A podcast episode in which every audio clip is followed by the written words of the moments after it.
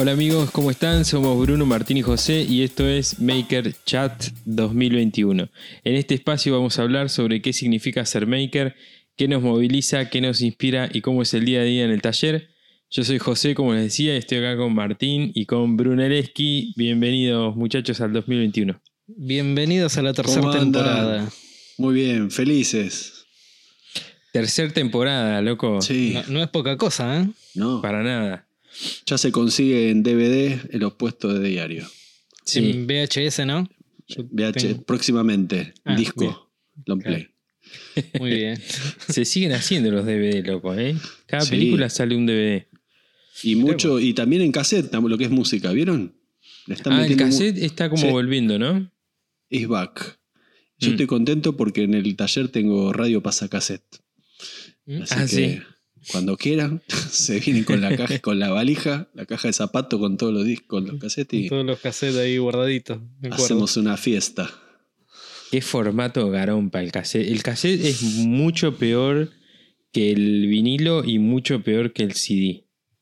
Claro, estuvo ahí A al mí- medio.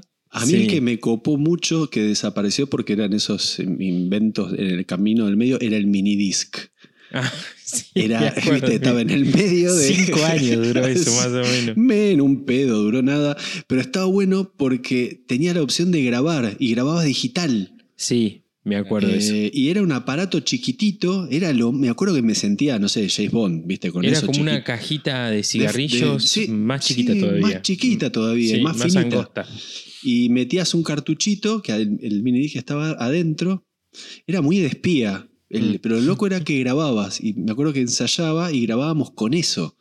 Y te quedaba en formato digital. ¿Viste? Este, no sé, digital del año 98, no sé cuánto fue. Sí, sí. sí, sí. Hoy en día lo haces con el teléfono. Claro. Pero era. Ese formato estaba bueno. Y después nada, lo tuve, quedó por ahí, no sé dónde fue para. Y sí, ahí- ahí Yo lo que, lo que me acuerdo del salto ese fue que el minidisc fue un cachitín previo a, mm, al iPod, digamos, al MP3. Al- claro, Al porque fue reproductor de MP3. el reproductor de CD, reproductor de minidisc y después salió el. Tal cual. Fue como la, la primer cámara digital, ¿se acuerdan? Que te grababa Sí. tres, fo- tres fotos. Yo tenía una que había comprado en el Walmart que tenías el visor típica de, de cama, pero obviamente no tenía Sí. pantalla. O sea, vos agarrabas, sacabas las siete fotos que te entraban y andás a ver, 516K. claro, y andás a ver qué, qué había sacado. Hasta que no volvías a tu casa no te enterabas si estaban bien o mal, no Ah, no tenía las para podías poner ver. memoria. No- en no, la otra tampoco, hasta que no revelabas. este, Bueno, pero eh, como que el visor era un poquito mejor, como que venían lo- más lo- preparadas. Los primeros visores eran del tamaño de una cajita de fósforo. No se veía Sí. nada. Sí, era No. re chiquitita.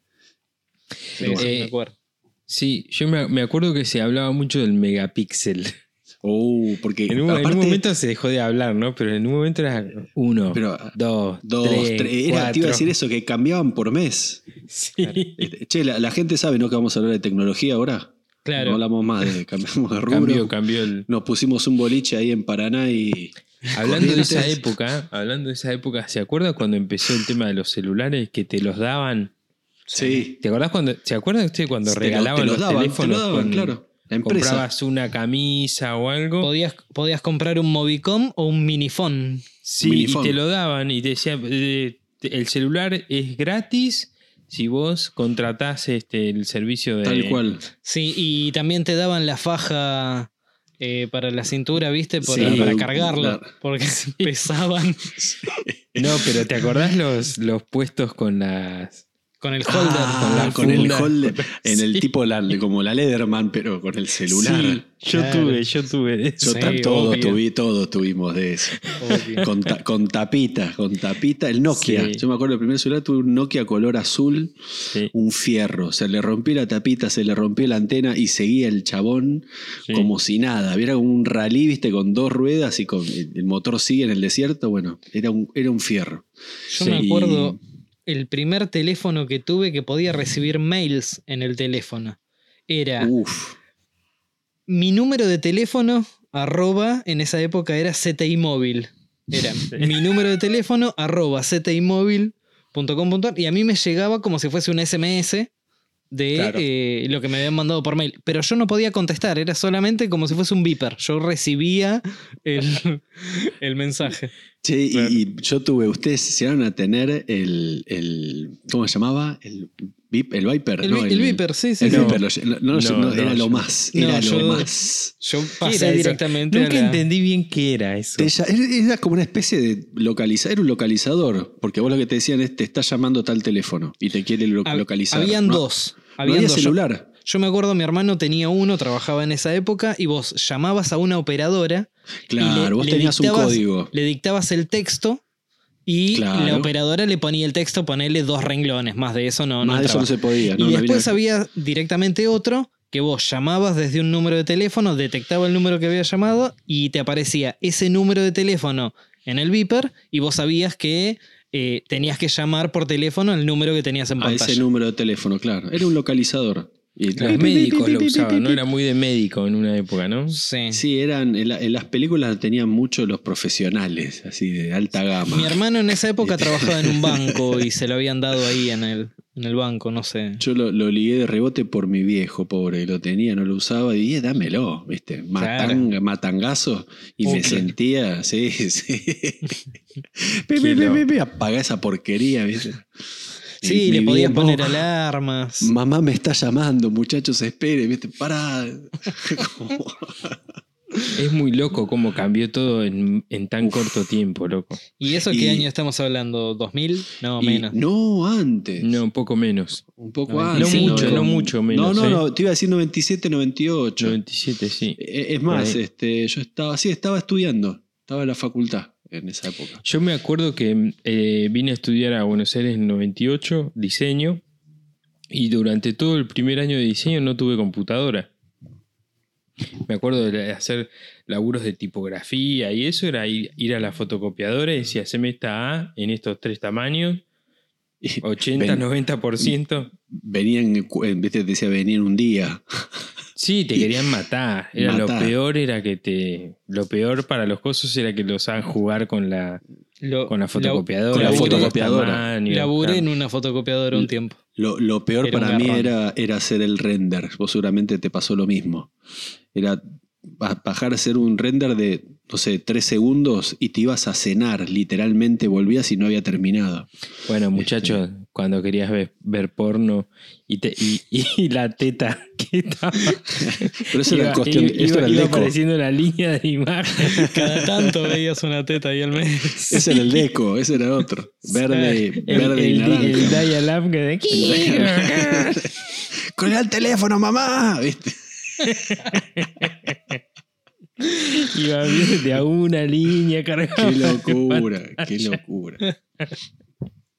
Sí, y, este, lo- y también me acuerdo de, de hacer viajes con, con, con el, el CD player y ponerle 40 CDs. Sí. Salió en, un- en una época estaba el estéreo de auto con Ah, en el baúl. múltiple. En el baúl. Claro. Con CD múltiple que tenía de 5, De creo, 5, de más, de 10, de compact disc. ¿no? Sí, Sí. muy un, loco. con- un control remoto adelante y lo ibas pasando. Y, y el Qué tema del retardo, porque después agarrabas un pozo, entonces tenía retardo, yo Claro, tenía de, de 10 saltaba la segundos, de 20 segundos, de 30 segundos, y por ejemplo, mi viejo tenía uno de esos, la calle empedrado no la agarraba. No, porque se rompía todo. No, no, pues eh, no, no, escuchame, en una cuadra tengo que dejar de escuchar Leonardo Fabio. Me. Claro. Llegamos 10 minutos tarde, pero el flaco iba por el asfalto. Tal cual, tal cual. Qué bueno, Muy che. bien. Bueno. Recuerdo. Eh, bueno, muchachos, eh, estuvimos un mes- que viene. un, un mes ausentes. Nos tomamos enero. Yo, por lo menos, me tomé mis buenas vacaciones. Me tomé entre Año Nuevo, digamos, me terminé de laburar el 29 o el 30 o el 31 y volví el 18. O sea que me tomé dos semanitas y pico de vacaciones. Eh, vacaciones, vacaciones. No hice nada. Qué, qué absolutamente que nada. tienen algunos, Sí, Claro. sí. los ricos. Los ricos. No, no, no hice nada. O sea, sí hice cosas, Sí, hiciste pero huerta, hiciste Sí, huevo con, pero- con las gallinas. por placer, digamos. Por Mm. placer. No laburé para nadie. Claro. Eh, Así que bien, contento. Igual te digo una cosa, no sé si es que estamos medio enfermitos nosotros, pero eh, el- extrañaba el taller, ¿eh? me hacía falta un poco de... Tenías una abstinencia sí. bárbara. Sí, Es, es eh, cuando dejas ese lugar que estuviste, pensás, está todo el año. Mm. Y- y Yo no creo es- que tenés razón cuando decís enfermitos nosotros. Es que sí, porque no es un lugar al donde vos vas a laburar y cuando llegás colgás el bolso y listo. E- Es, parte tuya. Estás ahí. Y, sí, tenés y- tus cosas, todo. Mm. Sí, es, es donde pensás. Es donde pensás tu jugada, es donde pensás tu, tu- tu objetivo, diseñás Sí. esto, armás lo El- otro. El laburo de oficina estás eh, hasta tal hora, apagaste la computadora y hasta el día siguiente ya está. Esto es como eh. que eh, estás constantemente pensando. Es que también eh, yo lo, lo tomo mucho como que es el lugar donde soy, ¿entendés? Donde Mm. me reconozco. Entonces, cuando no estás ahí, es, es lógico querer estar ahí. Eh, Frente a cualquier cambio, lo que fuese, me- a mí me cuesta relajar horrores. Relajar en el sentido de, eh, uy, dale, mirá, estás en la playa, disfruta. Es como que extraño el taller. Cual. A mí me pasa mucho. Yo voy a la playa y los primeros días estoy enganchadísimo. Y no sé, me llevas cuatro o cinco días ambientarme a, a no estar en, Claro. en el taller o, o con proyectos. O... Eh, no, a mí la verdad es que no me cuesta nada cortar. Es como que termino el viernes y el sábado de la mañana ya, ya corté, ya estoy en otra. Ya te fuiste. Sí, lo que, pero nada, ¿eh? Estoy fácil ¿Sabes cuando, de- cuando corto? Porque me, me resulta fácil cortar cuando veo una película. Claro. De golpe, si entro en- to- Todavía no, no me fui de vacaciones, estoy con toda la espalda todavía cargada. Ahora, por suerte, la semana que viene me voy a Areco unos días, pero eh, te decía, cuando entro de vacaciones, lo primero que, que suelo hacer hace un tiempo es ver una película. A la noche o a la mañana o al- en un horario de taller. Sí, después de comer y, y me veo una película y es como que brum, bajo 10 Claro. cambios. Sí, te entiendo, te entiendo. Y entras en modo tal cual. vacación. Pero de golpe si estoy en un lugar donde hay, no sé, viste, un, un auto viejo, una máquina vieja, una cosa así, es como que ya Bueno, tengo, re- eso- tengo recaída, tengo recaída. Es como. Claro, eso, eso iba a decir, corto, rápido, no me cuesta nada, pero sí a los 4, 5 al día, a la semana ya empiezo como a, bueno, está lindo, muy lindo las vacaciones, está perfecto, pero, eh, viste, empezás a extrañar el taller. Y este, Sí, este, lo que decías de, lo que decíamos de la ruta, me fui unos días a la, a la Pampa también, a mi casa, a la casa de mi vieja, a mi casa en realidad. Y son 800 kilómetros y wow, estar, volver a la ruta Es lo más Es- lindo que hay. es espectacular. ¿Cuán- el cuánto le pegaste? ¿Cuánto le pegaste? ¿Un día? ¿Y cuánto tardo para allá? Como 12 horas, 12 horas, claro. 14 horas, una cosa así. Sí, salgo a la mañana y vuelvo. Pero voy, voy muy tranquilo. Paraste dos veces. No, no paramos, no paramos, porque Ah, íbamos ¿tirón? en plan. Paramos a cargar combustible nomás. Ah, te iba a decir, Pero ¿con y- qué, fui? ¿con qué fuiste? Con- No, no, no. Con la chata ahí al lado. Sí, fuimos, fuimos en plan este, Llegar cuarentenil. Entonces paramos, cargamos combustible, seguimos, llevamos comida, agua caliente, toda la pelota la llevamos desde acá. Claro. Eh, pero nada, volver a la ruta, loco, salir un poco, viste, tomar mate, viajar, eh, ver el horizonte, la verdad que es. Ver la nada, la nada misma. Sí, es, es muy lindo, la verdad que el es. campo, loco. Muy, está raro, boludo, está rara la ruta. Eh, yo, en, De, de, de vis- visual, de visual, te voy a decir porque en el, en el transcurso de acá hasta La Pampa, Ruta 5, hay muchas escuelas rurales. ¿Viste? 5, 6, 7 escuelas rurales más o menos cruzadas. eh, que están ahí cerquita a la vista. Y es muy loco, boludo, muy de Walking Dead el estado de las escuelas rurales. Como no hubo clase todo el año, todo están, abandono. están como medio Se le, abandonadas. vos- se le va haciendo un mantenimiento durante todo el año. Y al no Ni- tocarlas. sé. No sé. Ah, eh, bueno, el mantenimiento de la Ah, eh, vida hab- habitual, diaria de la claro. escuela, claro. Y este año al no hacérselo, Claro, tal cual. Medio Uh. bizarra esa, esa visión apocalíptica, ¿viste? La escuela medio abandonada y mucha, mucho galpón vacío, mucho, mucha casa de campo medio abandonada, vacía, ¿viste? Raro, raro en ese sentido. Cosa que uno acá en la, en la ciudad no lo ve, ¿viste? Pero claro, ¿qué movimiento va a haber ahí? ¿Viste? Si, si no había clase, estaba cortado, si no había transporte de... De nada. De, de rural, digamos, qué sé yo, no, no. Así que raro eso, pero interesante. Sí, sí, sí. Yo tengo unas ganas, no, no fui a Areco desde el año pasado. Y hay un, tramo de la 8 que es, es todo un, como un túnel este, de árboles. Y yo le digo el filtro. Si cuando entro ah, está ahí, buena, buena, buena metáfora esa. buena, es, antes del filtro, después del filtro. Y, y, me meto por ahí y cuando salgo por la otra, debe ser un kilómetro de filtro más mm. o menos. Me meto ahí, cuando salgo es como que salgo limpio, dejé todo ahí adentro. del otro lado, ya, estás en, en, el otro lado. Ya llega el campo, ya estoy en mi, mi, mi, lugar. Mm. Y, y me, durante todo el año, te juro que se habré pensado, no sé, tres, cuatro veces por mes en el filtro. Necesitaba el filtro.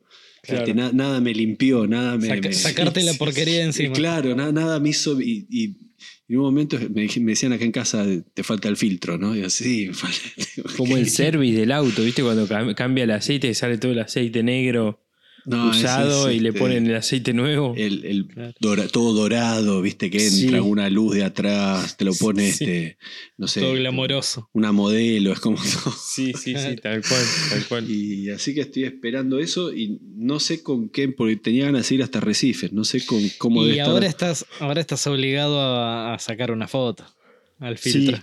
El filtro, sí, sí, Es este, una historia, algo es muy, es muy, pues ahí cuando le digo a la gente el filtro, digo, no, no, cuando estoy pasando por el filtro, los árboles, dice, ah, cuando gente del lugar me dice, ah, sí, los árboles de ahí, sí, sí, el filtro. Ah, mirá, tienes razón, parece un filtro. claro. Y sí, sí, voy a, voy a, subir, voy a hacer una foto del filtro. Eh, bueno, es así que con ganas, ahí escuchándote a vos hablar que te fuiste a la pampa y yo este, relamiéndome con, con ganas de, de rajar para allá, que tampoco se, la gente, los amigos estaba hablando allá, este, no, no sé, durante un tiempo muy largo no podías ni entrar ni salir si no tenías propiedad. Claro. Eh, y muchas veces que quise ir me tuve que frenar porque hubo rebrotes. Claro. Este, mucho, mucho boludo que se iba de un pueblo a otro a ver a la noviecita y volvía y casi un desastre. Caían como, viste, pajaritos. Ahí en, en, Chascomún se tuvieron que poner de marzo a, ponele septiembre, octubre, estuvo súper estricto y tenías que tener el, domicilio, el, de, el domicilio del DNI, tenía que ser de, ah, ah, mira. O sea, no solamente, eh, o sea, tenías que tener una propiedad o una escritura o algo, sino que el domicilio tenía que decir la, dirección local, si no, no. Sí, y estaban todas las, las. ¿Usted tiene, ¿Usted tiene DNI? Claro, se miraban ahí, sí, sí. ¿Y usted tiene? ¿Tiene y te pegaban un tiro. Si no tenías, te pegaban un tiro. en una pata. sí. Aparecía este, Yo te vi renguear después de un viaje para allá. 90, aparecía Hitchcock 95 con un Winchester. pa, pa, pa. Al jabalí. Decía, ¡Papi! Sí, sí.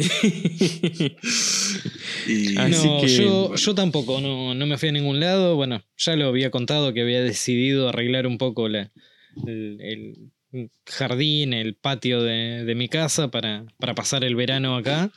Y bueno, fue el, el plan que hice directamente.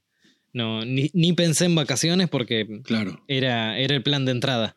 Este... Y son, se prestan para, para esos momentos también de, de arreglar. Sí, este, sí, porque aparte habían empezado a, que podés eh, juntarte primero de, a dos personas, después de a cinco, después de no sé qué. Entonces, y, tenía que ser al aire libre. Entonces empecé Además, también. Eh, te iba a decir eso, vos tenés un buen pedazo ahí de lugar y como que ahora está más, mucho más aprovechable que antes. Claro, tenía un, buen espacio, pero totalmente desaprovechado. Este, Sí, porque ¿por no, no, no se podía usar ni nada. Tenías un árbol que te molestaba, me acuerdo. Claro, había un, había un arbolito que molestaba. No, y aparte el pasto ese, un desastre. La verdad que no... eh, ni siquiera era pasto, eran, eran unos brotes de yuyo, Mm. eh, caían tres gotitas y se armaba barro al toque. No, no, no daba para, para recibir gente. Entonces, Claro, uno- solo, lo- solo lo disfrutaba el perro. Claro, era para el perro y para cuando tenía que cortar el pasto me embarraba todo. No, era el pedo. Y por eso fue que había decidido eh, directamente, bueno, arreglar todo el, eh, todo el patio, todo Y no eso, hay- y bueno, y, y empezar a aprovecharlo y poder, cuando me podía juntar con la familia de a pocos, no sé qué, bueno, tener un lugar porque tenía que ser al aire libre y, y yo tenía eso de- desperdiciado. ¿Sabes qué? Sabes Eso que me- mucha gente hizo eso este Sí. año, ¿eh? Sí, yo, sí. Yo lo hice con el, el- Bueno, el tiempo que no me fui, en el patecito del taller. Claro. Claro. Este, parrilla, empecé a mejorar ahí. Un amigo, Juan, un gran amigo carpintero, lo, lo conocen. Me trajo una- unas Sí, un- un- plantitas. es un ser humano, ¿no? De- Sí. de ah, bien. Y me trajo unas plantitas, este, una señora Dolores también. eh, y, se empezó a armar, se puso lindo. Todo legal, ¿no? Todas plantas legales. Todo legal, todo el hecho. Todo Bien. on, todo legal. Bien. Sí, sí, sí. Planta de jungla, este, hoja grande, todo lo contrario a la. eh, bueno, y mm, se, puso lindo, parrillita, luces, metí. Y, Y sí. y pasó eso, pasó eso. Decí Sí, que por- sí. sí. Si vos tenés un lugar así y lo tenías desaprovechado, no te quedaba otro, porque con esta condición que tenía que ser al aire libre, este, cuidame, cuídate, bueno, Mm. el que tenía aire libre era el, el que Sí, recibía gente. Tengo Este, un vecino entonces- que lo voy a agarrar, el guacho ese, fuma Malboro y me tira el pucho en el patio. Una cosa que. Ah, qué choto. Qué choto, loco, qué te cuesta. Pone una cámara, pone una cámara apuntando Sí, todas sí, las sí, ventanas para identificar quién es. Y es siempre el mismo, el Malboro. Lo voy a agarrar a este hijo de puta. va a ser- Llego y ¡ping! En medio del. Del Dudo que De- sí, Debe no ser sé. alguno que la madre no sabe que fuma y lo tira por la ventana rápido. Es un boludo grande para mí, ¿no? Para mí es una cosa de lo apago y lo tiro. ¿viste? Total, abajo no viven, no existe la gente. Claro, no es el- Este, Sacó alma de departamento, te parió. Y mm, bueno, eso. Así que estamos todos metiéndole al, al espacio, revivando espacios para disfrutar. Y sí, Ujú. sí, sí. Está buena. Bueno, capaz que la semana que viene este, hay una sorpresa y tenemos una edición especial de, de Maker Chat. Este, desde Make algún it lugar de esos. Live Edition. Live Edition. con Lenny Kravitz, con eh, Duran Duran. Hacemos un, un Maker Palusa. Maker Palusa. Este, ¿qué, ¿Qué pasará este año con la- el tema de las ferias y eso, no? No se sabe nada. La, la Expo Ferreter Este año, sí, las dos que son así cada, cada dos años deberían de tocar. deberían Expo ser. ¿no? Ferretera y Fitecma, las dos. Pero Uh, complicado. para esta época ya estaba todo cerrado, normalmente. Claro. Este, todos los stands ya, Ah, sí, eso estaba todo. cerrado, todo, todo, Claro, ya sí, listo. sí. Y sí. Qué este, momento. Y no sé cómo, cómo viene la cosa. No, no me llegó no, info. no, no llegó a nadie. Porque Y no, por deben eso. de- Na- nadie sabe nada. están esperando. Imagínate que ponen toda la guita, pagan el metro cuadrado fortuna y de golpe ahí tienen que cerrar todo porque Claro. se Che, can- Martín, ¿y, Sí. y la- y el Iron en qué, en qué época del año había empezado el proyecto Iron? El año el 2019. 2019. Sí, fue 2019 y Sí. ahora le tocaría el 20. no iba a ser el, de- el de 21. Claro. Eh, ¿En qué época empezamos? Empezamos con frío, me acuerdo. Este, porque la Expo, Habrá Expo Ferretera, ¿cuándo fue? Ni no se acuerda la fecha Septiembre, justa. Septiembre, fue para mi cumpleaños, claro. Empezamos en En junio, julio. claro. Eh, me acuerdo del frío. Uno se Sí, acuerda de los momentos. jugadito, por- tres meses. Tres meses Sí, antes. No, pero. dos, eh, dos meses antes. Fue, mucho más ajustado. Sí, Sí. yo me acuerdo que fue una época que desapareciste porque te pusiste a pleno Y- con el proyecto. Sí, porque el, el tema era hasta que- cuando es una empresa así tan grande que tenés que tener 800 visto bueno antes de que te llegue algo. No, lo tiene que firmar el gerente del gerente del vicegerente que viene de Brasil, que viene de, de- de, este, Suiza, que viene de Alemania, que viene, tienen que no sé qué, que bla, bla, bla. Y de golpe se destrabó todo y cayó así como, brum, viste, todos los, los- las cajas de herramientas. Bueno, dale, en dos meses tenemos todo listo, pum, pam, pim. Y tenés que meterle, pues no llegás. Y Sí, vos laburaste toda la parte administrativa tranquilo y ahora me tengo que poner a cortar yo como loco. Claro, fue así. Claro. Fue este. labu- Es más, hubo un tiempo muerto que los volví loco. Todos los días era, y mirá que se viene junio, mirá que se viene julio, este, che, mirá que va a ser agosto, y mitad de julio se activó. Y ahí arrancamos ahí, José. Fue en esa época más o menos. Eh, pero fue. claro, pero a, palo y a palo. A esta altura del año, febrero, ya estaba, como, como dice Bruno, todo súper. Sí, No, no, no, se cierra no, un año. No, no, eh, con respecto a los stands y los espacios y Ah, todo eso eso, sí, un eso año sí. antes. Eso sí. Esto fue una, una cosa. Mira, me acuerdo en febrero, más o menos por esta época, fue un. Che, ¿no te animarías a hacer una cosa? Claro. Vos decís, Eh, che, ¿no te animarías a hacer una. una sí, fue principio de año. Eh, y dale, sí, qué sé yo, y soy medio máquina y como en fines de febrero ya tenía todo el diseño hecho, todo, pero sin saber hasta inclusive ellos lo que querían. Claro. Eh, a mí se me armó un dibujo mental y fue como que, que ahí lo, lo, lo, lo- lo lo dibujé. bajaste a lo- papel. eh, Claro, no, no, más que nada lo tenía en mente. Después sí, tuve, más que papel, fui a una entrevista, con, fui, a, fui a 11, compré un muñequito de Iron Man, Me acuerdo. lo pinté, de, lo pinté de plateado, armé una maqueta para que lo vean. Y, y les armé un boceto. Digo, mira, yo voy a hacer esto, plum, y le puse el muñequito arriba del... Y fue como... Viste, se quedaron con... ¿No los te tipos- dijeron, pero no es muy chiquito? Sí, pero mira que el stand es más grande. Lo va a pisar alguien. Yo quiero hacer esto. Este, y bueno, así que eso fue, lo, lo vieron, todo ok, medidas, esto que aquello. Y, y yo todavía sin, sin saber si me iban a dar tres herramientas, mil herramientas, diez herramientas.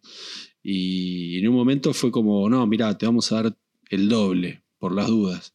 Y, y, bueno, y se siguió hablando, hablando, hablando y lo sacamos. Llegamos, ju- llegamos justo, le- entregamos con José, me Hasta acuerdo. el día anterior. El día hasta- anterior, sí, sí, sí. Sí, sí. Fue dos meses al palo, al palo Mm. literal, que todos los viernes venían a ver los avances, me acuerdo. Mm. Eh, y tenía ese deadline, viste, todos los viernes. Fueron ocho viernes que vinieron religiosamente a, a verlo. Y el bicho no tenía forma hasta el cuarto viernes. ¿Entendés? Porque primero tuve que hacer la base, Yo después la estructura. yo estuve en la expo en Fitecma. Creo que fue con un mes de diferencia. Y una de las veces que fui ahí a- al stand de Craig, pasé primero por tu taller. Y Sí, me apenas, acuerdo. está- apenas estabas terminando la estructura de, de- Claro. de- de caño. Fue la vez que viniste con los salamines. Claro. Sí, me acuerdo, me acuerdo. comer salamín y queso. Salami que- Ah, no Este- me invitaron ese día. No, dijimos no. Dijimos- Perdón. Perdón. Este, y Pero, pero en ese momento apenas tenías la estructura. eh, le bajo a abrir a Bruno y está Bruno con un vendedor de salamín y queso en canasta y lo estaba atacando. Claro, lo, lo se me había vino el humo. lo había acercado contra la puerta del taller. y dijo, 10 de "Dame la mañana. Dame queso, dame dos salamines. Yo lo miraba al flaco. Y lo miro a. Martín y le digo, bueno, No, ya tenemos no- comida. No, te iba a comprar factura, me dice, cae con los salamines. Hicimos un salaminazo, quesazo ahí con la. Sí, estaba, ahí estábamos terminando el. Había hecho la base y tenía los palitos, porque eran palitos. Claro, este, era- eran unos escarbadientes y- puestos ahí arriba. Y me acuerdo perfecto que uno de, de la costumbre que tiene de. te- tenía de- cuando estudias eh, escultura, tenés que. sabés que si la estructura, lo que está dentro está mal, es imposible que cuando termines que te quede bien lo de afuera. Es decir, si no está bien lo de adentro, lo de afuera no te va a quedar bien. Y, y le había hecho toda la estructura con escorzo, todo roto, así como quebrada la cintura, qué sé yo. Y yo miraba y decía, uy, van a venir, me van a mandar a la mierda, no van a entender. Es que no tenía forma de carajo". nada, boludo. Eso fue lo que a mí me quedó grabado el- esos cuatro fi- fierros no tenían forma de nada. No, no, es que era, era eso, era la estructura que yo la veía. Es decir, al- me llevó a hacer eso una semana. Que esos, esos caños, esa estructura tenga el escorzo que yo necesitaba. Eh, y, y claro, viste, vos lo veías de afuera, eran cuatro caños. Y pasa que uno de los, de los, de, los que viene de Bosch, el tipo armaba, armaba eh, motos. Y entra, yo lo veo que entra primero uno, mira y me, y me mira como diciendo, ¿dónde está? ¿Viste? ¿Dónde- ¿Es esto? Estamos No, no es- tirando la plata. Ya suspende todo, llama todo, ¿viste? Y entra otro, entra Así un con, la mano en el cuello. Sí, sí, sí, corta, corta.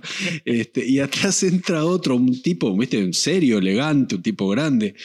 Mira y dice, lo veo, lo veo. No, no, está ahí, está ahí. Lo veo, mira el score, mira la cintura, cómo quebró el hijo de puta la cintura. Y mira los hombros. No, no, mira, era un- la cabeza era un fierrito, que era el cuello. No, no, mira, le, le rotó acá el cuello. Yo, el tipo decía, te amo, te amo, flaco, seguí hablando por adentro, no, no te calles.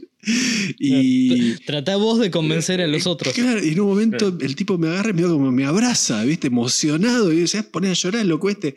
Y me dice, no, te cuento, yo hago motos. Y, y claro, los motos, en la moto es lo mismo. Vos haces el encadenado de la moto y ya También son unos palitos. viendo la El cuadro de la moto también es así. Claro, es raro. Es, es, Es, nada. es una, una serie de, de fierros unidos donde el tipo que lo arma hace eso sabiendo cómo va a quedar el monstruo después.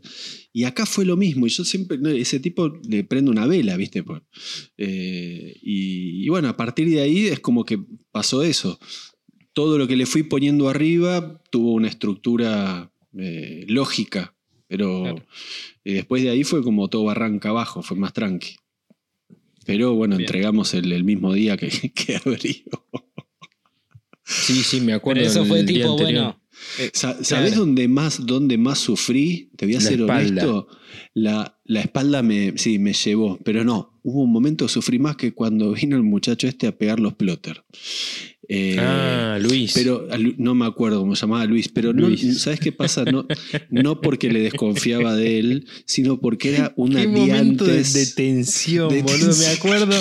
Era como. Y él, y me acuerdo que Luis, viste, era como que apoyaba el papel y se, se- ah, alejaba un metro y sí, miraba. lo miraba. y el tema que era, era, era una last one chance. No teníamos Sí, manera. Claro, Un no teníamos manera. Era el único rollo de película, ¿viste? Eh, y al otro día no, el tipo me dijo: Mirá que el otro día entregamos, era pegar un- plotter sobre una chapa y cortar la chapa. No había manera de hacer otra vez lo mismo con tiempo. Y Mirá que mañana a las 9 está el flete acá, ¿eh? Esa- no así. Es que fue tal así, cual. fue así. Se fueron y me Y, quedé y- de y noche. empezaba la feria, no era que Claro. va a estar una semana en un galpón, viste. No, no, después. no. Este, y, y me acuerdo que cortaba y yo transpiraba rotela. Imagínate, era una máquina de, transpirar, me temblaba la mano hasta que lo vi que, que realmente era un tipo que hacía eso. José me dijo, no, te voy a llevar un amigo que labura específicamente de eso. Y, después también refilando la chapa con la, con la guilloti- con la cizalla de mano, que era, no le pifies un milímetro. Eh, un poco también de, de cómo a uno le gusta laburar bien, porque imagino que más, viste, otro tipo te agarra y ah, corta, ah, total, los tipos ni lo ven. Mete a moladora. Claro, corta, y largo, uy, quedó mal, mándalo igual, qué sé yo. Y, y bueno, eso, así que salió, salió perfecto y, y- y- y quedó ahí. Fue un buen momentazo ese. Sí, y ahora está la empresa, está allá en... está- me gusta porque en Navidad lo, le ponen... Le visten de Papá. Noel, sí, sí, me mandan Ah, fotos ¿sí? siempre. Sí.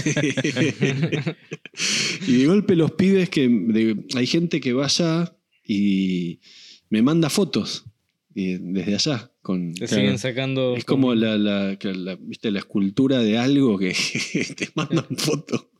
Claro, es como la mascota de la empresa. Ojalá se, ojalá se haga este año, che.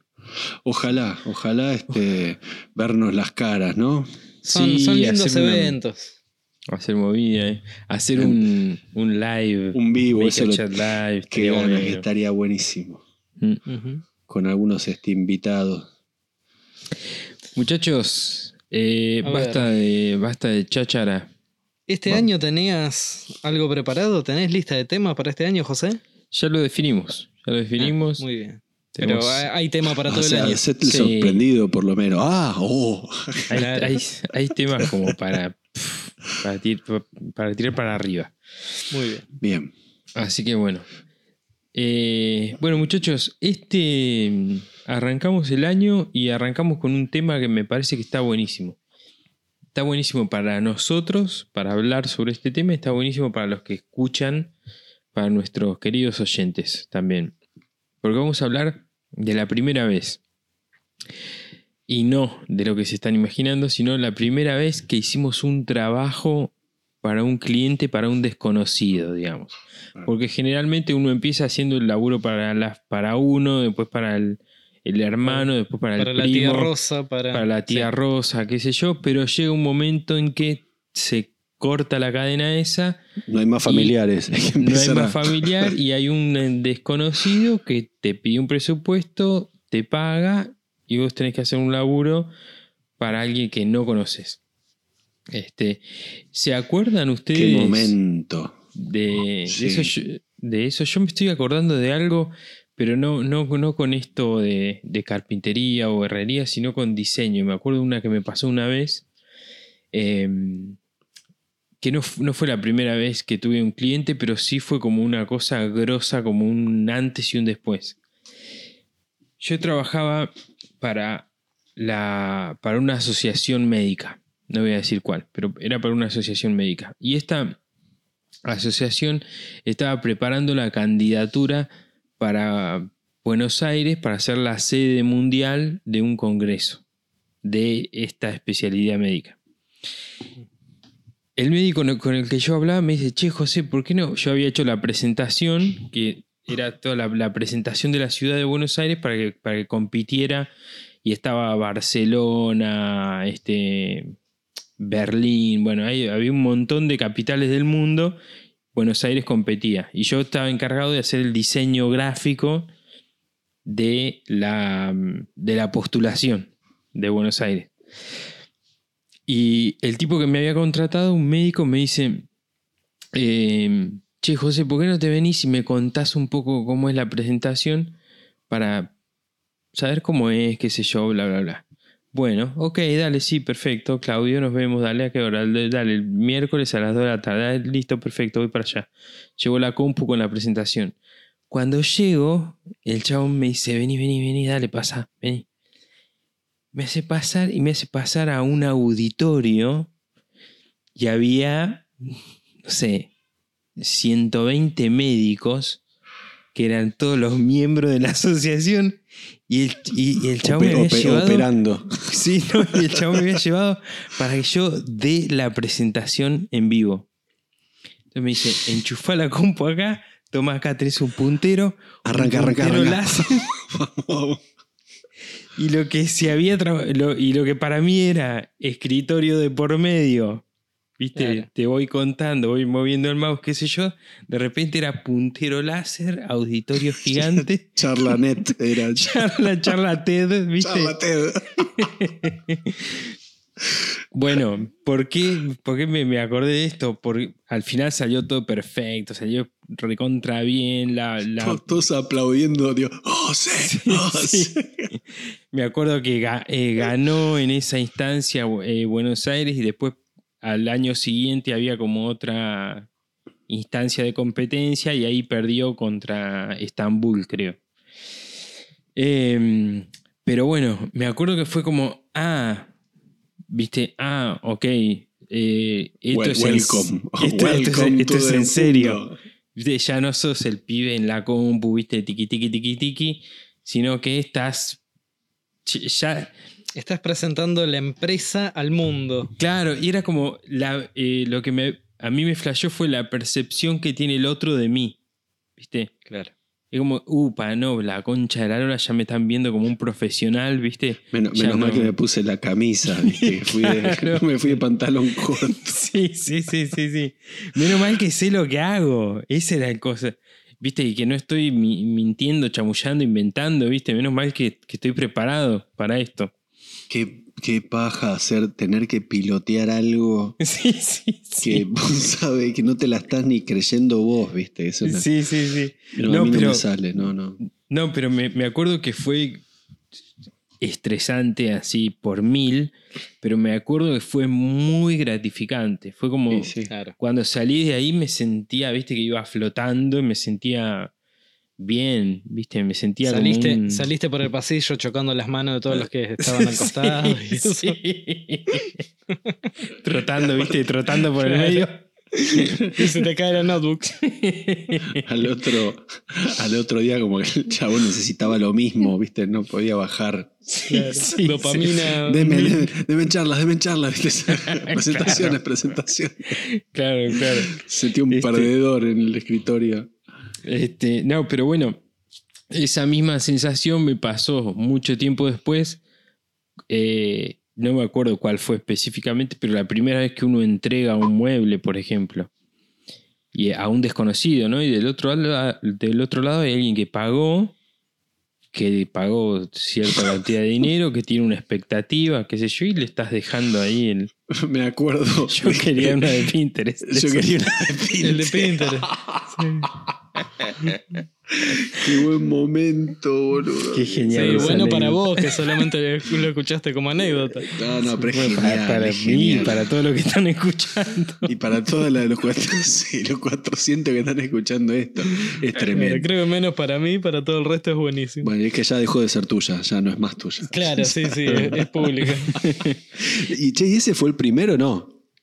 Nino, ese ¿El fue. de Pinterest? No, sí, no. fue uno de no. los primeros, no. Ah. No, esto fue El año pasado. una semana antes. Claro. No, no, un, un tiempo antes, pero no, ya hacía rato que estaba, estaba con esto. Pero Sí, bueno, es muy buen- loco ese José. momento, ¿viste? Cuando alguien se Sí. enfrenta a la, a la realidad, digamos, del cliente sin, sin ninguna conexión fuera de lo, de lo profesional, digamos, ¿no? Claro. Mirá, me, me, pasó, me pasó una con una muy linda eh, cuando estudiaba eh, escultura. eh, que primero voy a contar la del mueble, porque no fue la del mueble. Cuando yo arranqué con. Me puse una. en mi tallercito también trabajaba como herrero, como en una herrería. Y me, una vecina me golpea la puerta. Yo la tenía conocida, la señora, una vieja de barrio. Y. Hola, vos sos el, de- el dueño donde yo estaba en el taller, que era la cochera de un Tano. El Tano vivía arriba, donde estaba mi tallercito. Me controlaba todo, un ex policía que salía calzado a la vereda a baldear. Este, posta, no, no, este es posta. ¿eh? Ojotas y la 9. ahí al costado. Malla, la 45 en la, en la malla, que se le veía, ojotas manguereando la vereda. Mm. Este, y bueno, le, Otros tiempos. Otros tiempos. Le, le botoneó a la vecina que yo eh, era, trabajaba, así- hacía cosas con, con hierro, porque al, al, al Tano le hice un montón de cosas en la casa. Entonces, bueno, la vieja me llama, me golpea la puerta de la persiana, una persiana ciega, y hola, sí, soy vecina. Mirá, necesito que me vengas a arreglar un trabajo este, que me hicieron mal. Ya ahí es como que me cagué todo. Dije, bueno, No, no quiero. No, no, no, voy. porque yo sentí que lo iba a hacer y que al próximo le iba a decir, mira, necesito que Claro. Vos te veías como ese arreglar mismo- la cagada que me hicieron Claro. dos veces. Claro, claro. Y me veía en, en un futuro, ¿viste? Me agarré el Porque- DeLorean y me... Porque uno cree que si, que si otro herrero lo hizo mal, ¿viste? Vos lo vas a hacer ¿Por qué, uno, ¿Por qué uno no lo va a hacer mal? Claro, tal cual. Porque que soy distinto si somos de la misma raza. Claro. Y voy. No, pobre, pobre tipo, le había hecho un laburo que era la baranda, vos la mirabas y esta, eh, ves una baranda que era una escalera de material de barrio, cosa de bar, casa de barrio, interna, y la baranda de arriba, en vez de ser lógica, paralela al piso, estaba como a 45 grados, literal. Este, vos la mirabas así y era de un lado la baranda medía 80, del otro lado medía 53, 50 centímetros.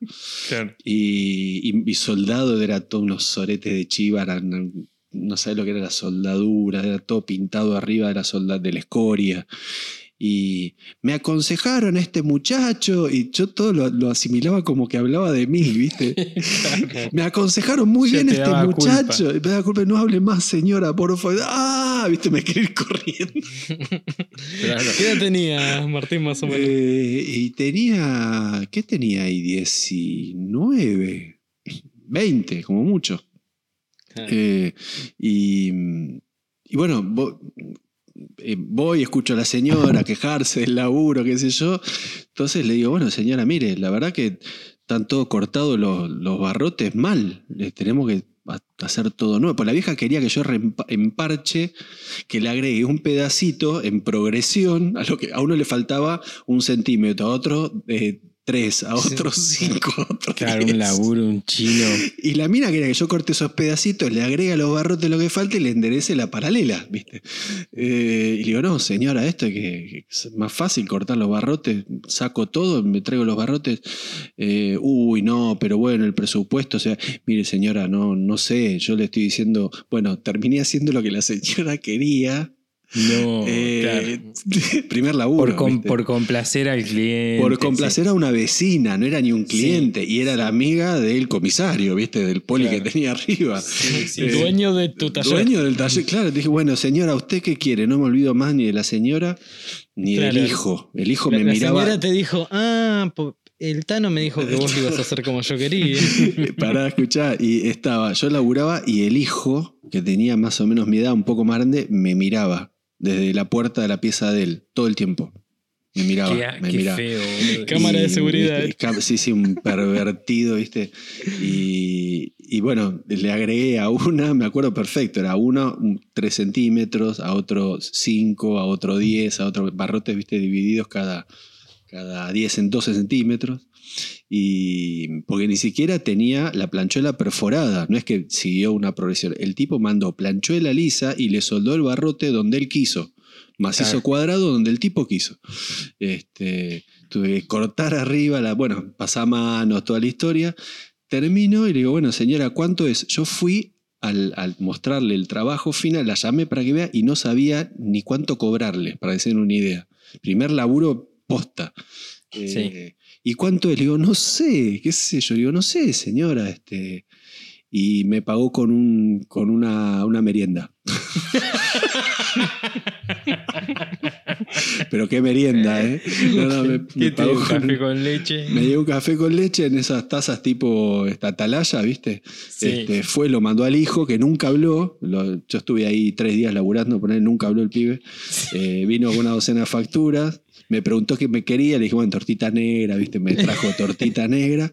Este, y una merienda. Este, y nada, eso. Ese fue mi, mi primer laburo para otro que accedía a todo. Claro, todo Me que dio- sí. No, no, me entró por donde quiso la vieja. La verdad que no, todo fue eh, todo lo contrario a lo que hoy, viste, uno no hace. Uno tiene que decir, defender el laburo de uno y decirle que eso yo así no lo hago. Eh, Claro.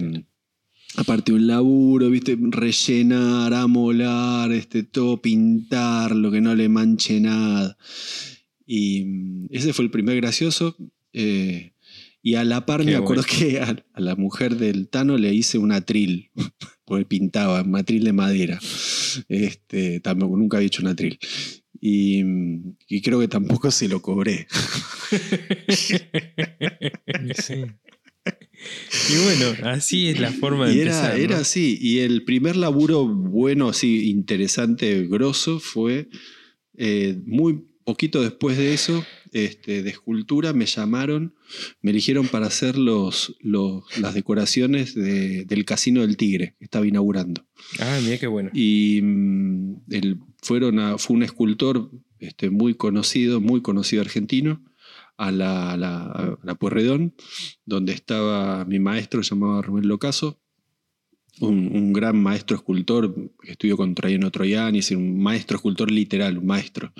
Eh, y, él me llamó a mí, teníamos muy buena relación de escultura, me gustaba mucho cómo daba las clases, él era mi maestro y, él me recomendó para ese trabajo hablé con otro, con un compañero que tenía ahí que también sabía que tenía buena mano y le hicimos todos los capiteles, le hicimos todos las, los, este, los tondos, le hicimos todas las decoraciones, es decir, vieron los ¿Todo lo torsos, que dijiste? capiteles o No, tondos. ah, tondos. Tondos. Tondos son los. los el tondo es una. un- una, mm, eh, sería como una especie de, de círculo. El tondo Mm. son imágenes que están encerradas en un marco redondo.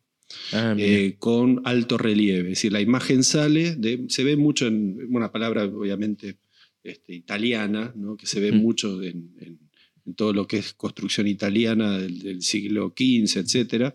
Y anterior también.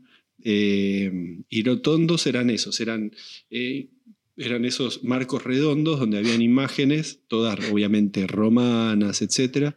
Y muchos capiteles, eran, ¿vieron las imágenes de las de las esculturas que son los torsos y está el tipo todo musculoso que sostiene el edificio. Bueno, Mm. tuvimos que hacer eso tamaño natural, de dos metros y pico, cualquier cantidad, cualquier cantidad de esos. Y eso fue mi primer trabajo grande que me acuerdo lo cobré, lo cobré como, agarré el último coletazo del 1 a 1. Así que fue 90, y lo que yo les cuento fue 99.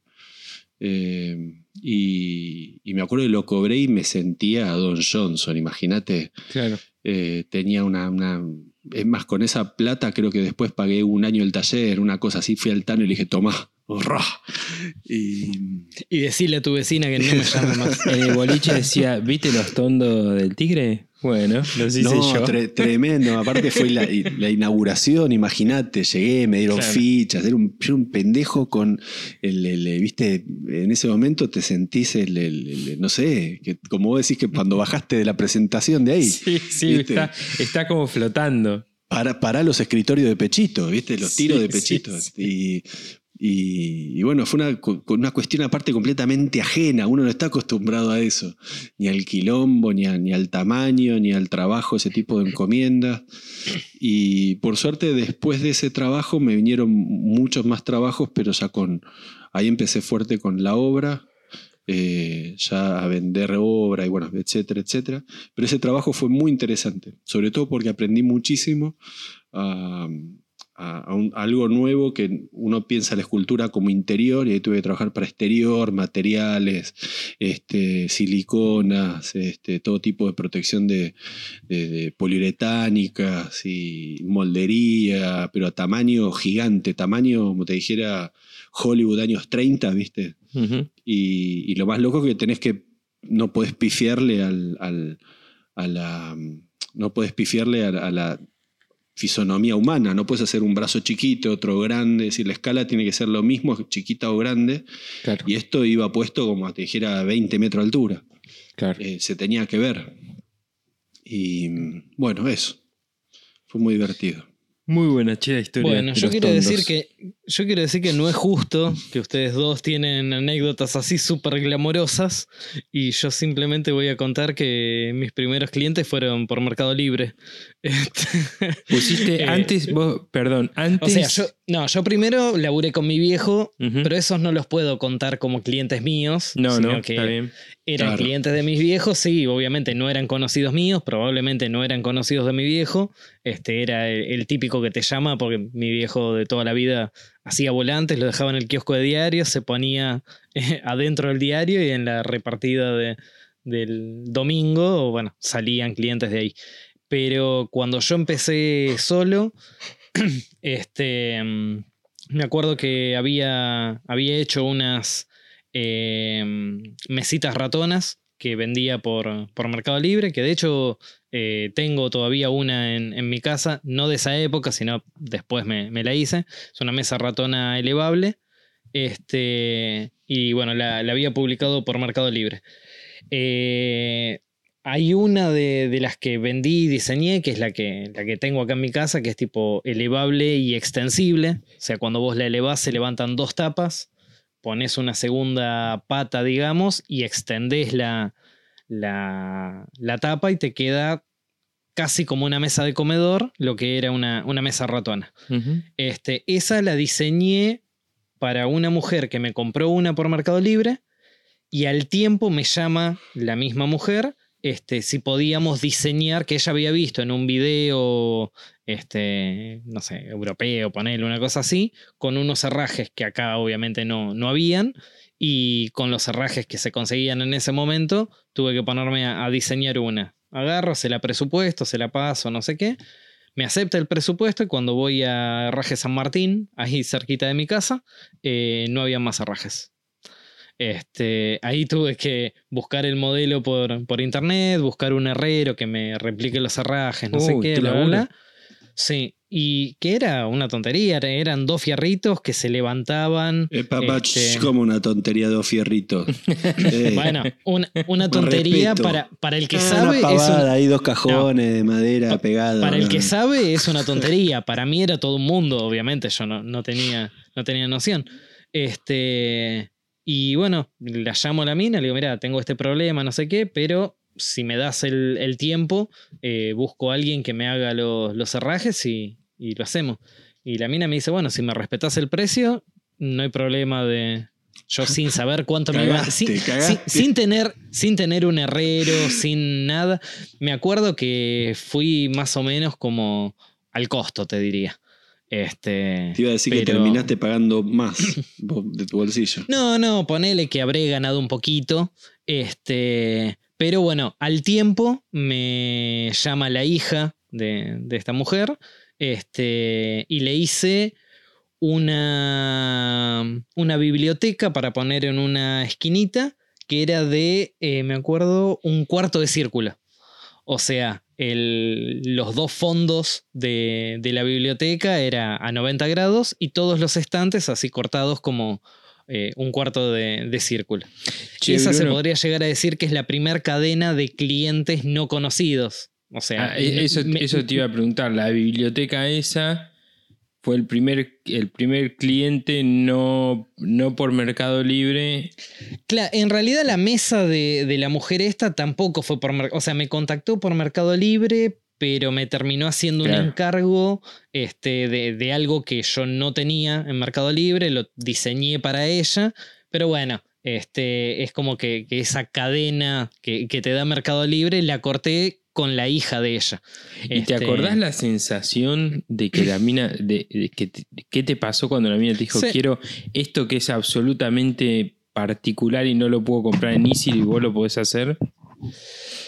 Eh, y creo que lo mismo cuando me piden un presupuesto ahora. Cagazo de decir, no lo sé hacer. ¿Podré hacerlo o no? Claro, síndrome creo, no sé. impostor. Claro, lo- Claro, lo, lo que 15, pasa es que, 15 años más tarde me sigue pasando. lo que pasa Claro. es que hoy en día uno ya, ya está preparado, ya sabe realmente que hay cosas que no te puedes meter y cosas que sí, aunque no las conozcas.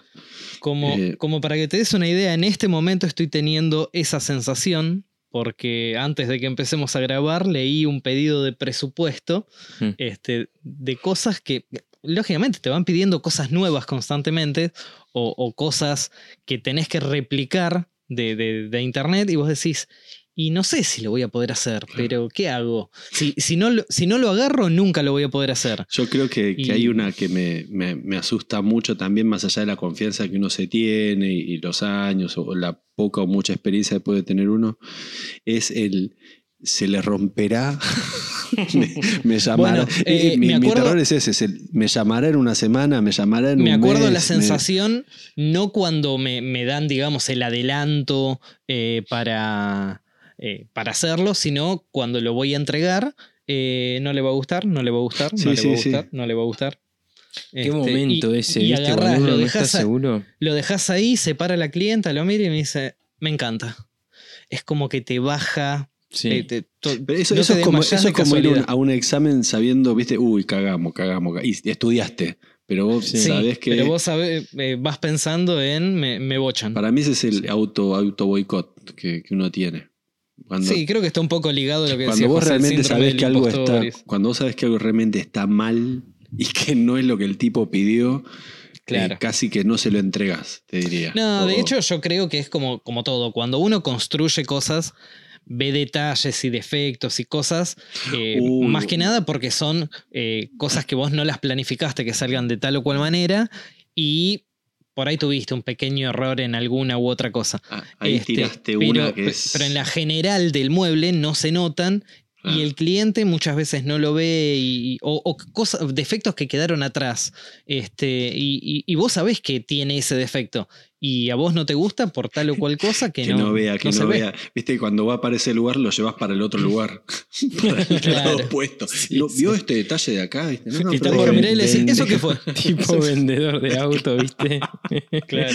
pero es Le tremendo haces un cuando, chiste cuando está por mirar algo. cuando te queda. Lo peor es cuando, bueno, en pintura así con, con hierro, cuando se te raya un pedacito todo pintado. Está todo pintado y se te salta un cachito que O, retocas. o la got- o la gotita. O la bot, claro, tal cual, pero tenés que retocar eso y ya dejaste de ver todo el mueble o lo que hiciste, solamente ves eso. Exacto. Está, y lo Pero- ves. pero ¿viste? ¿qué pasa? La gente no lo ve, por- boludo. Y la No, gente no, no, lo ve y no lo va a ver nunca. nunca, nunca, pero vos lo ves y sabés dónde está. Y me acuerdo perfecto de todos los laburos que tienen un detalle de ese estilo. Eh, sé que voy y lo veo. Tipo con el perro que olfatea, ¿viste? Bueno, lo encuentro. Sí. Y pero porque vos tuviste que prestar atención al momento de construirlo en ese detalle en particular. Y es como decía José, dejás de ver el resto del mueble. Sí, lo ves demás, de solamente el defecto. sí. Y la puteada en guaraní que mando, ¿no? Porque es, este, Nah, por supuesto. es una, una, una bronca. Siempre es al final, nunca es durante la. No, no, no. Claro, no es cuando empezás No, que no, lo, no, lo no. podés remediar al toque. Es más, lo corres con la, con la pata medio del mueble cuando lo estás haciendo. Eh, después al cual. final lo corres con, no sé, envuelto Sí, en le- plumas, viste, con Claro, le, egipcios. le pones la frazadita Sí. más, más cara que tenés. Sí, tal cual. Bueno, muchachos, vamos, vamos ya arrimándonos a la tranquera, ¿les parece? Meta, mijo. Bueno, Estuvo muy divertido, chicos, este Sí. episodio. Bienvenido. Me da la Sí, muy- sensación de que Muy ustedes... contento de volver. ¿Estás contento de volver? Yo también. Sí, Sí, sí, muy lindo. Ya la verdad que extrañaba la terapia esta de, de juntarnos a charlar un buen rato a la noche. Vos, que, vos sabés que yo también. Sí. Mm. Sí, sí, sí. Sí, sí. Bueno, chicos, sí. yo me imagino que ustedes no tienen la reco, así que voy a empezar yo, pero mientras vayan haciendo los Tengo. deberes. Ya, Tengo. ya que vos contás intimidad de José, vamos a decir que habíamos dicho que este episodio iba sin reco y hace cinco minutos mandaste un mensaje Sí. de vayan pensando recos. Te iba, te iba a que- mandar la respuesta, pero no. Claro. Este, Con así que nos estás, nos estás poniendo en compromiso. En evidencia. Claro. Bueno, eh, van a Aparte, tener... tira ahí, piensa en. re- Él tenía. Pero piensa. cual. Tengo ¿viste? un montón, yo tengo todo anotado. Yo en un momento dije, no me quedo más sin reco y empecé a anotar. Me hice un blog de notas, tic, se Yo me eso ocurrió algo, dije lo voy tirando el- ahí. Yo dije eso en el episodio 1, anoté unos cuantos y después me colgué y no anoté más. Pero ya tengo, ya tengo. Bueno.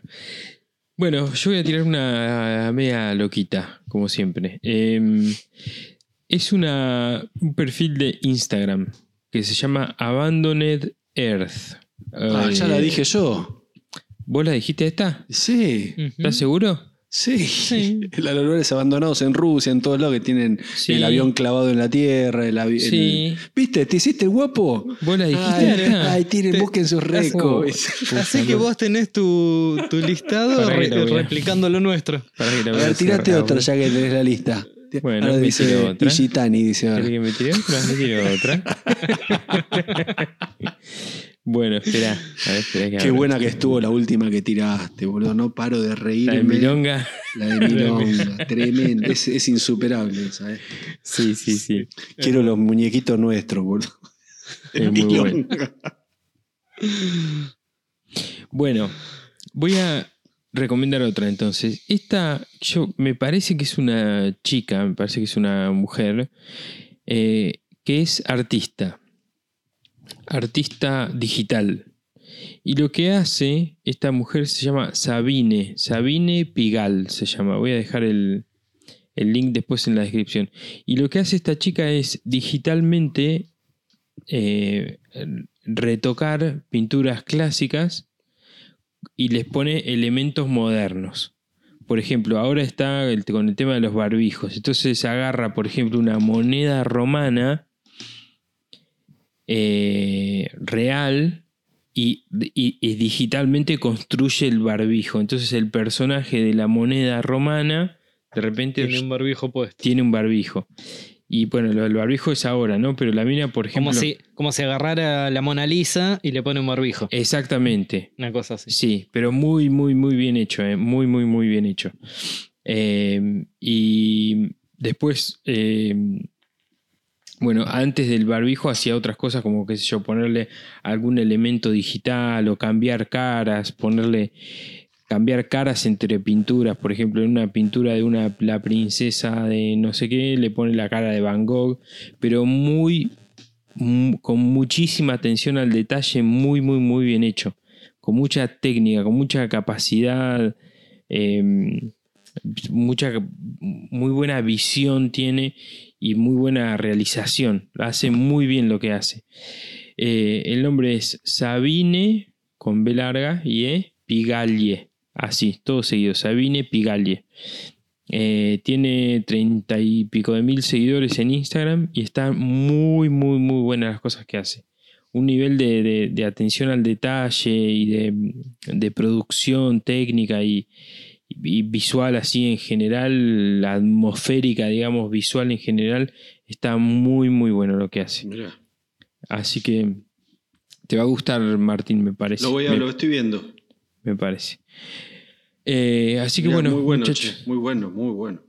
esta, esta es mi, mi récord de la semana, muchachos. Ya que me, me Muy garcaron la otra, que dicen que ya la había dicho otro, bueno, está bien. Ya, ya vamos a mandar evidencia. Qué grande. No, sí, pero fue cierto, eh, te estoy hablando y no fue tan. Mirá qué loco. tan Eh, eh, Es más, cuando la dijiste yo te iba a decir, ah, parecida a la que dijo Martín.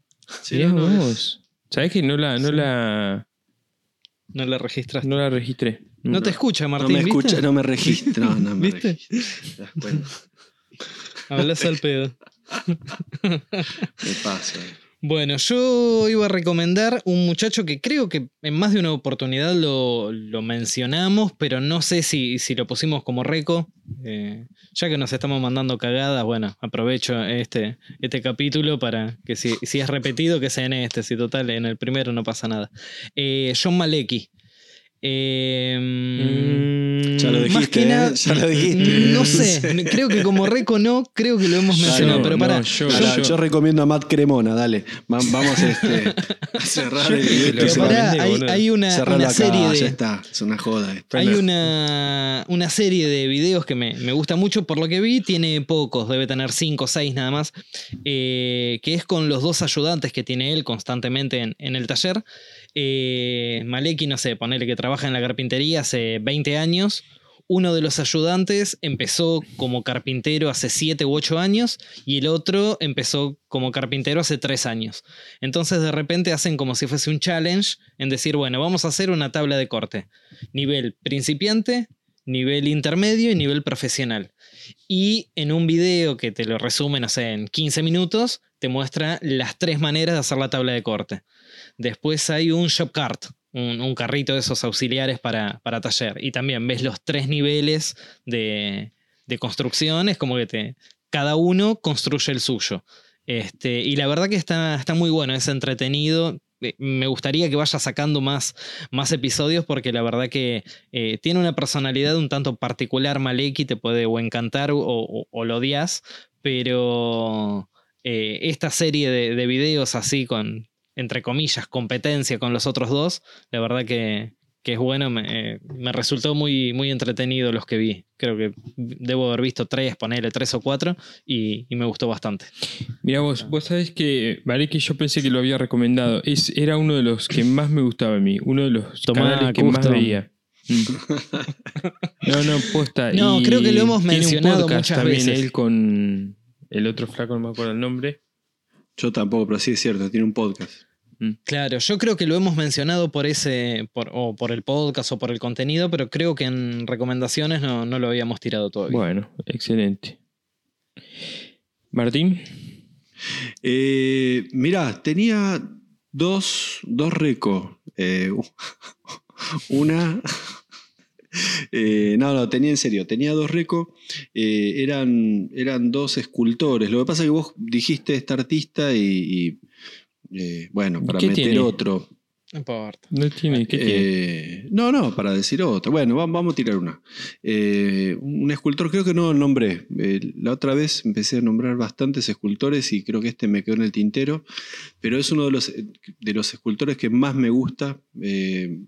Creo que cuando hablé, se me activó por la charla esta que dije de lo de escultura.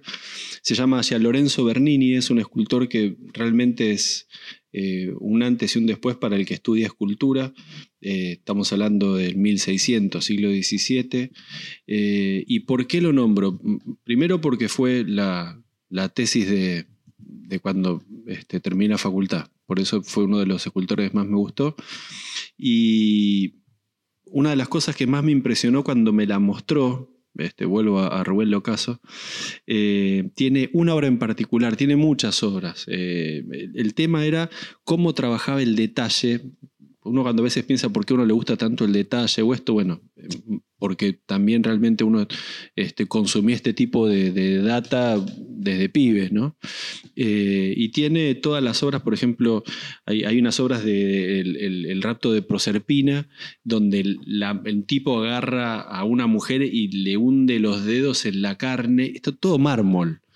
Y, el mármol es carne. Vos lo ves cómo le mete los dedos y cómo carajo hizo esto en el 1600. Vos ves una textura blanda en, piedra. Exactamente, exactamente. Es, tremendo. Es, y, aparte era un adelantado. Una de las primeras obras que hizo cuando el tipo tenía, no sé, como te dijera, 20 años, no me acuerdo bien la edad. Eh, era el, suplicio de San Lorenzo. Creo que un tipo que lo quemaron en, una hoguera. Y está el tipo está hecha en todas las llamitas, todo en mármol, pero a lo que voy es una obra en particular que es Apolo y Dafne. Eh, Apolo y Dafne es una obra que le encargan, eh, es una, leyenda donde no se eran dos, dos este, hijos de dioses donde no se podían, eh, no se podían enamorar y la, maldición era que si se tocaban, Dafne se transformaba en árbol. Y este guacho hizo en el 1600 las nervaduras de las hojas, que si vos la ves a través de la luz, es una hojita de mármol el, que sale de las manos de ella, es decir, de los dedos de, Dafne sale el, tallo de la hoja y después el tallo viene la hoja. Y en la hoja, si vos la ves a través del sol, ves las nervaduras. ¿Cómo carajo lo hizo? No lo sé. Pero cuando lo vi, eh, y realmente lo estudias y, aparte cuando en ese momento estaba trabajando con mármol y traté de hacerlo y no, no llegué ni a la, imagínate, no, no, estamos hablando... ¿Qué, grosor, qué espesor tiene eso? Menos de un, milímetro, menos de un milímetro. Eh, y no es, no es madera donde lo puedes encolar, ¿viste? No es una cosa de... Eh, y el tipo no solamente la hojita tiene una, una es, una, es un, realmente una hostia, sino que a esa hostia le hizo un rebaje para que vos veas esa, esa nervadura de la hoja que ¿viste? son como venitas. Eh, bueno, ese tipo de detalles es lo que me, me enamora de todo esto, que vos lo podés ver o no lo podés ver, pero cuando te acercás y lo ves es un masazo en la nuca, ¿viste? No, no sos el mismo. Eh, pero aparte era un adelantado. Sí, que pasás de amarlo a odiarlo en todo momento. Sí, amarlo, odiarlo o, a descubrir que realmente hay algo más allá, que no es simplemente un, tipo que copiaba la, anatomía humana o que te hacía una escena, era un tipo que veía mucho más allá de todo. Eh, tiene otra también del éxtasis de María Teresa, o Santa Teresa, no me acuerdo, donde está el, la escena es, ella está en, el éxtasis absoluto y es un, un ángelo que está apuntándole y le está por tirar una flecha de bronce al, mármol, es decir, la, mezcla de texturas que hay entre el mármol, el color y la flecha de bronce, donde vos sabés que eso viene eh, de la tierra, el fuego, etc. Eh, e-, ese tipo de, de cabeza ¿viste? Es decir, no te voy a hacer la, flecha de mármol también, te la voy a clavar de bronce donde vas a ver el brillo del bronce, te va a llamar la atención. Ese, tu ojo va a ir acá. Va a ir ahí y la punta de la flecha va a ir al corazón de la mina, es decir, es, es como muy, muy... Eh, bueno, nada, me acuerdo que cada vez que hablo de Bernini me emociono, pero realmente fue un antes y un después a nivel profesional también, donde vos empezás a a conocer el, realmente qué es lo que hay, qué es lo que produce que una, una, escultura te emocione, que una obra de arte te emocione, como cuando encontrás detalles. Me acordé mucho cuando José estaba hablando de esto, del detalle, del otro, cuando vos aprendés o, o descubrís realmente la locura del tipo, que no es solamente hacer una obra, sino esconderte algo, y vos lo, lo, lo reconoces y lo descubrís y lo asimilás, ahí es cuando la cabeza te hace clac y una obra pasa a, a, pasar horas mirándola y la gente no te entiende por qué. Eh, esa para mí es la magia de, de, de, lo que es una, una, obra de arte y a, tal punto que uno puede ver eso en una obra de arte o en un mueble, en un auto, en un tenedor, en un diseño de, un, de una lancha, de un, de un, edificio, de un picaporte. Este, vos cuando descubrís ese detalle en el picaporte de tal, ah, con razón, viste, sale tanto. sí, sí, tal cual. Es que tiene, tienen esos clics, no es solamente hacer una mesa, no es solamente hacer diseñar una lámpara. Eh, cuando vos al, cliente le mostrás algo y realmente el tipo se da cuenta que ahí atrás tiene un desarrollo, que no solamente soldar un, fierro y poner una lamparita arriba, eh, el tipo se está realmente dando cuenta que está comprando algo que vos le pusiste una energía y un, y un tiempo en diseñarlo y que sí, y una, y una impronta. Y sí, y proponerle también una, una, una, no quiero ser exagerado, pero le estás proponiendo también una experiencia nueva. ¿Viste? Eh, o puede ir a comprar el, el, bajo mesada Easy, o vos le podés hacer un bajo mesada interesante con esto, que aquello, qué sé yo, y que el tipo sabe que realmente es algo que otro no tiene. Eh, Está bueno también el, ejercicio mental de tratar de siempre ir a, hacer ese cachito más, ¿viste? Y, no escaparle, tratar de personalidad, sí. Sí, decir, este bueno, este, no sé, la este, esta cosita escondida o este detalle o este filo o rebajarle ese filo o no sé, esa, esa cosita que solamente uno lo ve y el cliente no lo ve, pero al, final de todo hace la diferencia. Sí, es, es una sumatoria de esa. Es como, siendo, siendo una cosa muy burda, pero es como el, el doble filo en el formón. ¿Viste? Está el que te afila el formón y está el que te manda un este, doble filo. este, y va a cortar diferente, y sí, va a cortar diferente. La madera va a brillar diferente, y sí, la beta va a quedar diferente, y la terminación va a quedar diferente. Y sí, ese, es ese tiempo extra, el plus que vos le pones. Eh, a mí verdaderamente me gusta mucho que tenga ese agregado, este, porque aparte ya ese agregado pasa a ser tu marca. Claro. Claro. Una vez que lo, lo, terminas, entre comillas, imponiendo, este, ya la, verdad que. Vos, vos, la otra vez eh, habías recomendado uno, no me acuerdo si eran unas sillas de acrílico o, mm, algo así. Me acuerdo que. Eh, Philip Stark. Philip Stark. Claro, que, que vos decías eso. Eh, mirás distintos objetos del tipo y no sabes por qué, pero te da la sensación que todos son similares, más allá que sean todos distintos. pero claro, es porque tiene la impronta del mismo diseñador. Es que la, mano o la cabeza.